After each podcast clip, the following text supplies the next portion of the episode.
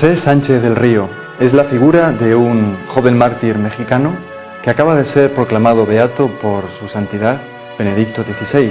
Quiero invitarles a conocer la vida de este joven mártir cristero, que fue un testigo de Cristo y no solamente en el momento final de su vida, porque un verdadero mártir, un amigo de Cristo, un testigo de Cristo, lo es siempre. Nuestra historia se desarrolla en México, entre los estados de Michoacán y Jalisco. Nació el 28 de marzo de 1913 y fue bautizado en la parroquia del pueblo el 3 de abril del mismo año. Proviene de un ambiente familiar muy cristiano. Su padre y su madre, católicos fervientes. Va a tener dos hermanos mayores que después se van a alistar en las tropas cristeras y una hermana menor.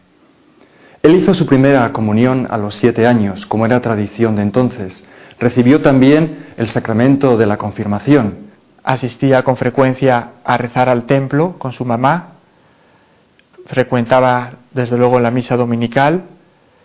En la escuela rezaban el rosario todos los días y cada día 21 del mes iban a la iglesia del Sagrado Corazón para celebrar a San Luis Gonzaga y recibir la comunión. En su alma de niño calaron sobre todo la devoción al Sagrado Corazón, a la Eucaristía, a Cristo Rey y a la Virgen de Guadalupe.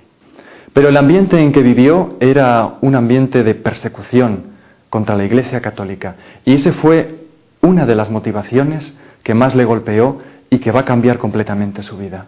Él se dio cuenta de que la Iglesia era perseguida, los sacerdotes eran apresados, llevados a la muerte, se cerraron las puertas de las iglesias. A los sacerdotes, a los obispos, al clero le quedaban tres posibilidades. Encierro, destierro o entierro.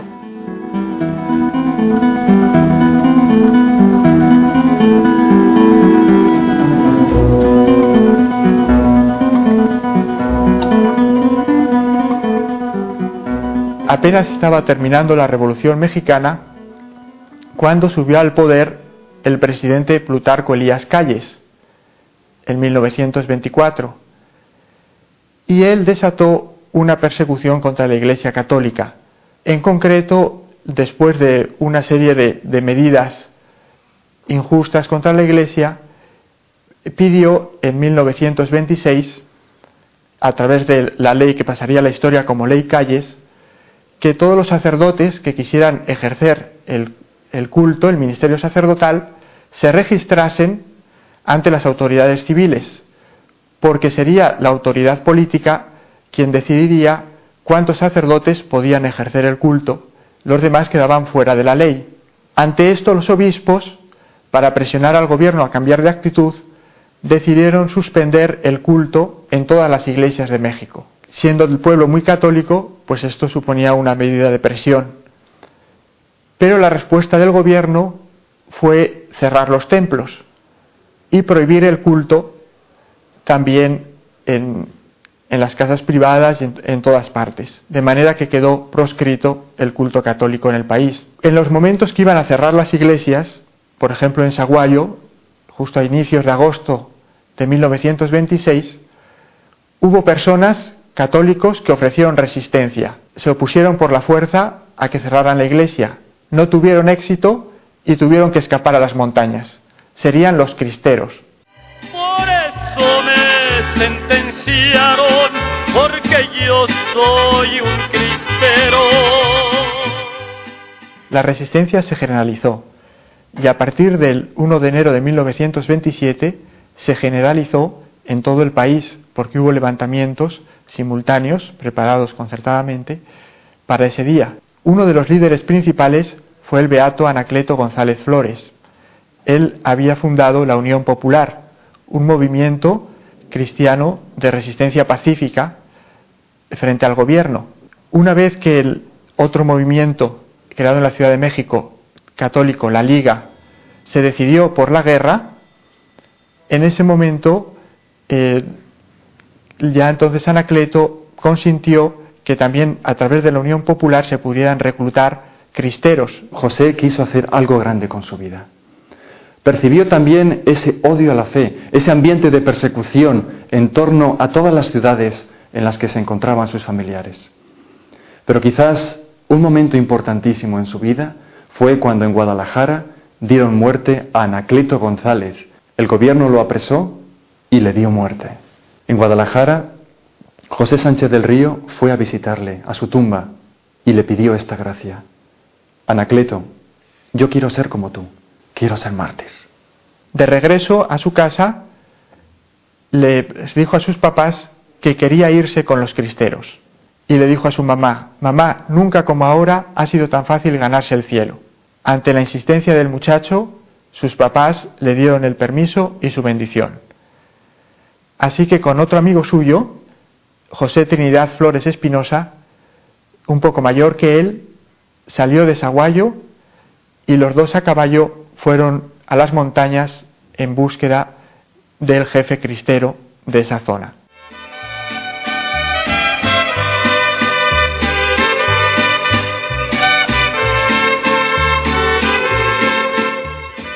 José decidió adoptar el nombre de José Luis. Muy probablemente añadió el Luis pensando en San Luis Gonzaga, y así además con el nombre de José Luis, si llegaban al pueblo noticias de sus hazañas, no molestarían a su familia, porque no lo reconocerían. Dejaron Saguayo y las montañas de Saguayo y se fueron al sur, a las montañas de Cotija. Allí tuvieron que superar tres retenes de cristeros hasta llegar al general. Y llegaron finalmente ante el general Prudencio Mendoza, que era el jefe de la Sierra de Cotija. Entonces el general, viendo su insistencia y su decisión, los aceptó. Desde entonces José ya era un cristero. Adiós sierras de Jalisco, Michoacán y Guanajuato. El general Prudencio Mendoza asignó a los dos nuevos cristeros al grupo del general Luis Guizar Morfín. Después de un poco de tiempo, a Trino, que era mayor que José, lo aceptaron como soldado. Y José entonces se entristeció porque también él quería participar. Sabiéndolo el general, le aceptó como abanderado y clarín, de manera que ya en las batallas acompañaría al general llevando la bandera y transmitiendo mensajes. Corrió la fama también por su gran devoción, por su gran piedad, por su amor a la Eucaristía y le nombraron o le dieron como nombre Tarsicio, recordando a este mártir de la Eucaristía de los primeros siglos del cristianismo. Él acompañaba a los sacerdotes, él asistía a las misas de los cristeros de madrugada, él recogía después y curaba a los heridos, él se encargaba de darles de comer, él estaba a disposición de todos los soldados, él les ayudaba, les aconsejaba, les alentaba, les animaba a rezar el rosario todas las tardes. El 5 de febrero del mismo año, ya 1928, hubo muy cerquita de Cotija otra escaramuza entre eh, los cristeros y los soldados federales. Los cristeros se habían acercado mucho al pueblo y un grupo de soldados federales desde Cotija, que dirigía el general Tranquilino Mendoza, les atacó y ellos no estaban preparados y tuvieron que darse a la fuga. En el, intento de huida, una bala alcanzó el caballo del general Luis Guizar Morfín. Entonces su abanderado, José, que estaba junto a él, saltó del propio caballo y le dijo, mi general, aquí tiene mi caballo, huya usted. El general Guizar le dijo, pero muchacho, ¿qué haces? Ya se nos viene encima el gobierno, se nos vienen encima las tropas, escápate tú. No, mi general, que usted vale más que yo, usted es más necesario a la tropa que yo. Entonces el general, pensando que respetarían la vida del muchacho, tomó el caballo de José y se fue. A José le lanzaron un rifle y municiones y se quedó defendiéndose hasta que se le acabaron las municiones y lo agarraron. Lo agarraron y lo condujeron al pueblo de Cotija.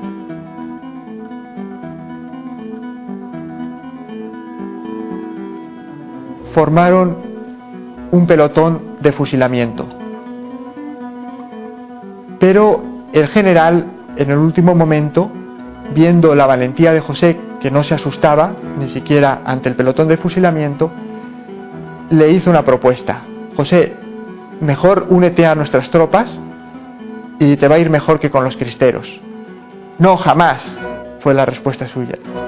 Yo soy su enemigo, jamás me voy a unir con ustedes. Y el general lo mandó a la cárcel de Cotija. Allí, dentro de esa cárcel, a la luz que entraba por, por la ventana, José escribió una carta a su mamá. Cotija, lunes 6 de febrero de 1928. Mi querida mamá, fui hecho prisionero en combate este día. Creo que en los momentos actuales voy a morir. Pero nada importa, mamá. Resígnate a la voluntad de Dios.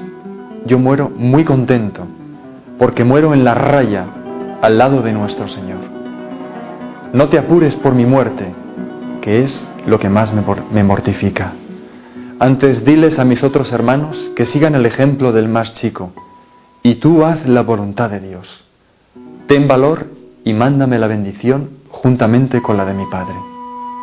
Salúdame a todos por la última vez, y tú recibe por último el corazón de tu Hijo, que tanto te quiere y verte antes de morir deseaba. José Sánchez del Río.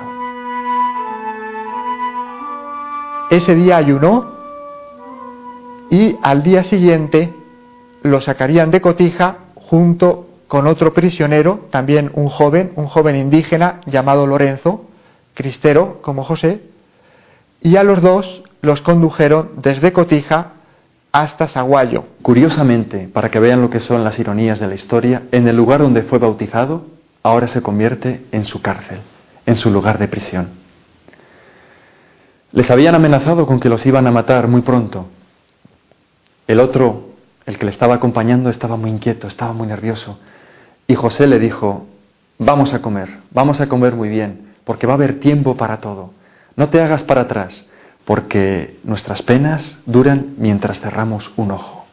Eso es lo que pensaba él de la vida. Para él era, la vida era eso, nada, algo que pasaba muy rápido, como un parpadeo. Duran nuestras penas mientras cerramos un ojo. José fue visitado por Rafael Picasso. Rafael Picasso era entonces quien tenía el poder político en el pueblo. Este Rafael Picasso era padrino de José Sánchez del Río, no de bautismo ni de confirmación, muy probablemente de primera comunión. Aunque él era de familia católica y de creencias católicas, él realmente aparecía ante los federales y ante el mismo pueblo como partidario del gobierno, al mismo tiempo que por debajo eh, trataba de esconder a los sacerdotes y él salvó la vida de dos sacerdotes escondiéndolos en su casa.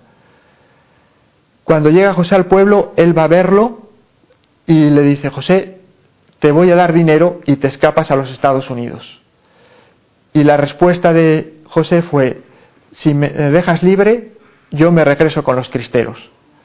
No quería renunciar para nada a sus ideales. Entonces Rafael Picasso le dice, bueno, si quieres ser soldado, te mando al Colegio Militar de México. Y dijo, yo no me voy con los changos, no me voy con los monos. Les dijo así, refiriéndose a los soldados federales. Después, para asustarle, Rafael Picasso mandó a sus matones que tomaran al otro muchacho y lo colgaran. Lo llevaron a él y a José a la plaza. Lanzaron una cuerda, lo colgaron. Y en ese momento, cuando estaba ya casi para morir, José clavó los ojos en su amigo y pensó que ya se acercaba su hora. Estaba feliz, deseando encontrarse con Dios en ese, en ese abrazo eterno, llegar al cielo. Pero todavía ha sido como una especie de estrategia para hacerle apostatar de su fe, para avergonzarle, para que se sintiera poca cosa. El caso es que el niño, gracias a Dios, el compañero que habían ahorcado, no murió. Lo llevaron al panteón y allí el que estaba para enterrarlo se dio cuenta de que estaba medio vivo y en ese momento, con un poco de agua, con una bebida, lo, salvó y se unió a las tropas cristeras. Dado que José no cedía ante las amenazas, el 10 de febrero de 1928 se daría paso a las torturas. José a las 6 de la tarde fue sacado de la iglesia y conducido al mesón del refugio. Le dieron papel y un poco de tinta, una pluma, para que escribiera su última voluntad. Saguayo, 10 de febrero de 1928. Muy querida tía, estoy sentenciado a muerte. A las ocho y media se llegará el momento que tanto, tanto he deseado. Te doy las gracias por todos los favores que me hiciste, tú y Magdalena. No me encuentro capaz de escribir a mi mamacita, si me haces el favor de escribir a mi mamá y a María. Dile a Magdalena que conseguí con el teniente que me permitiera verla por último. Yo creo que no se me negará a venir. Salúdame a todos y tú recibe como siempre y por último el corazón de tu sobrino que mucho te quiere y verte desea. Cristo vive, Cristo reina, Cristo impera, viva Cristo Rey y Santa María de Guadalupe.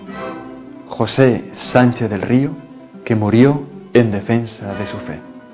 No dejen de venir. Adiós. En estas líneas vemos como ese verla por último, que me permitiera el teniente verla por último, le está pidiendo entre líneas que le lleve la Eucaristía, porque su tía era ministra extraordinaria de la Eucaristía. Son palabras que tanto ella como él entendían. Pensaban matarlo a las ocho y media, pero decidieron dejar pasar más tiempo y esperar a que dieran el toque de queda para matarlo en la noche, de manera que el pueblo no se alborotase, porque el pueblo estaba muy inquieto con este caso. Así que esperaron a eso de las diez y media, uno de los esbirros, posiblemente el llamado Malpolá, sacó un cuchillo y rebanó las plantas de los pies del muchacho.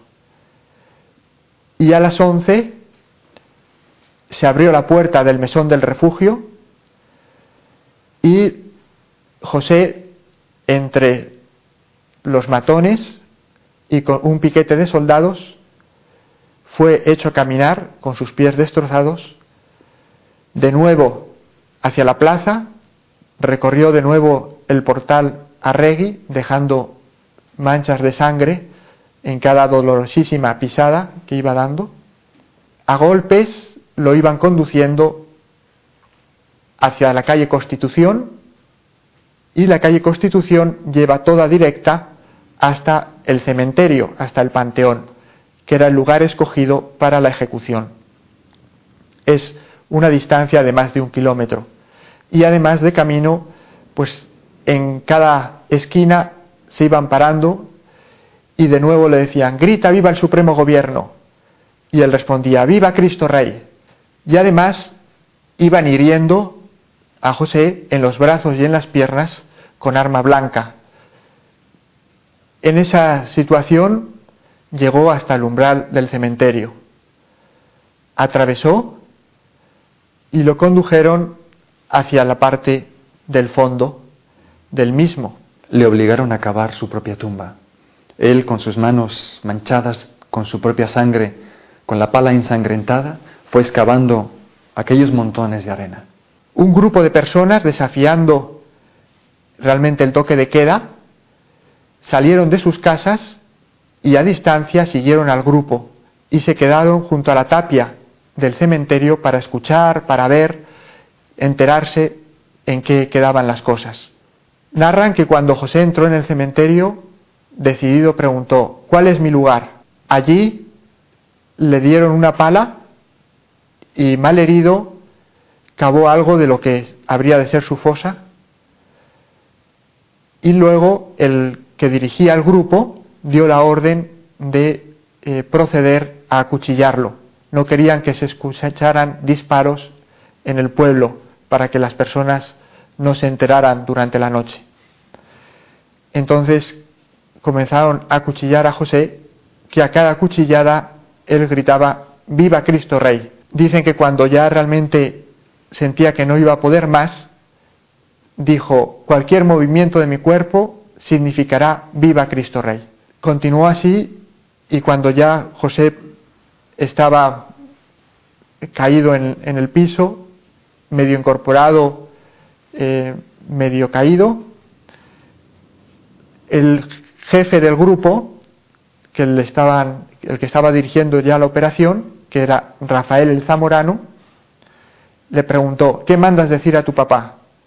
Y él dijo, que en el cielo nos veremos. Viva Cristo Rey. Y en eso, eh, ya para terminar, este Rafael el Zamorano sacó su pistola y le disparó un disparo en la cabeza, con lo que terminó la vida de José Sánchez del Río.